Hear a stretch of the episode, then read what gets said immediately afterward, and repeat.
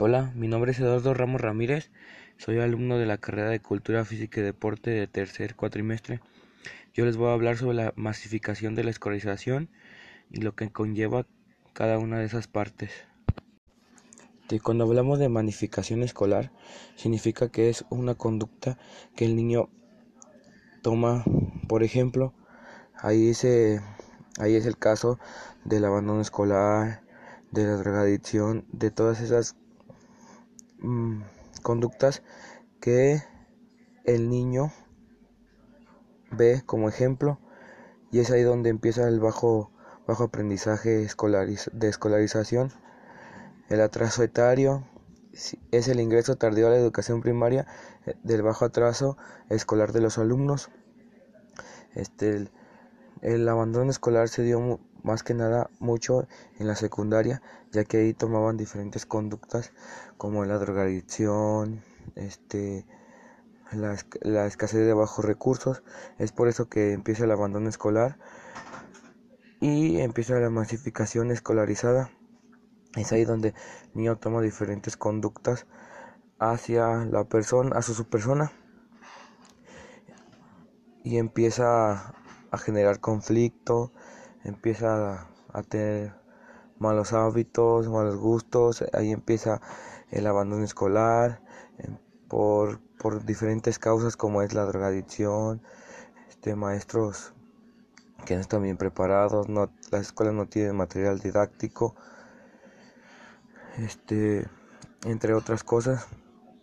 En el área urbana de los seis países, la escuela primaria ha sido universalizada, más aún sus bajas tasas de crecimiento indican que esta era la situación al inicio de la década de los años 90, tal cual fuera adelantada anteriormente. También en el área rural se ha conseguido la universalización de hechos. Los crecimientos más acelerados se verifican en aquellas áreas rurales donde existía un rasgo importante en la escolarización. Este, en, las áreas rurales es donde hay más abandono escolar por la falta de, empleo, de, recursos para generar una buena educación. La escolarización de la población de 15 a 17 años varía significativamente en las áreas urbanas y rurales, analizando también su evolución durante la década diferente. Notariamente a través de cuatro gráficos basados en él se puede visualizar los diferentes estilos o patrones de esta escolarización cuyas dimensiones son el nivel de la expansión y la equidad en cobertura y en el atraso etario escolar. Las notas que siguen intentando hacer una lectura de segundo grado, es decir, no es, no es directa de las tendencias. quiere decir que, como explicaba, que lo rural siempre hay un más abandono escolar porque no tienen este un apoyo económico, las escuelas no tienen material didáctico, algunos profes no van preparados y es ahí donde empieza el abandono. En los tres países con información completa se observa una caída muy impactante en la tasa de atraso etario escolar. Es cierto para ambas áreas geográficas, aunque en el caso de Brasil la tendencia de crecimiento ha sido notablemente más alta en el sector urbano que en el rural. Por el contrario, en los datos de Perú relativos al periodo del 2000 se ha detectado cierta disminución en el sector rural.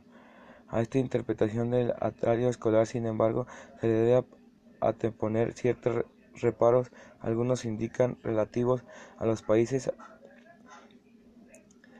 aquí comentados, así que parece recomendario a principios de la década de los años 90 en algunos países, analizando todavía existían serios problemas de ingreso tardío de descripción. Las notas que significan intentan hacer una lectura de segundo grado, es decir, no directamente. Ellas tienen que ver con el sentido que tiene la tendencia a la magnificación de escolarización, en especial en la franja de adolescencia de adolescencia y sus consecuencias en el campo de la política educativa en el futuro inmediato. El orden de las posiciones no pretende ser más que un recurso usado para facilitar la discusión y el debate, por lo tanto no, obedece a una lógica de teoría explícita.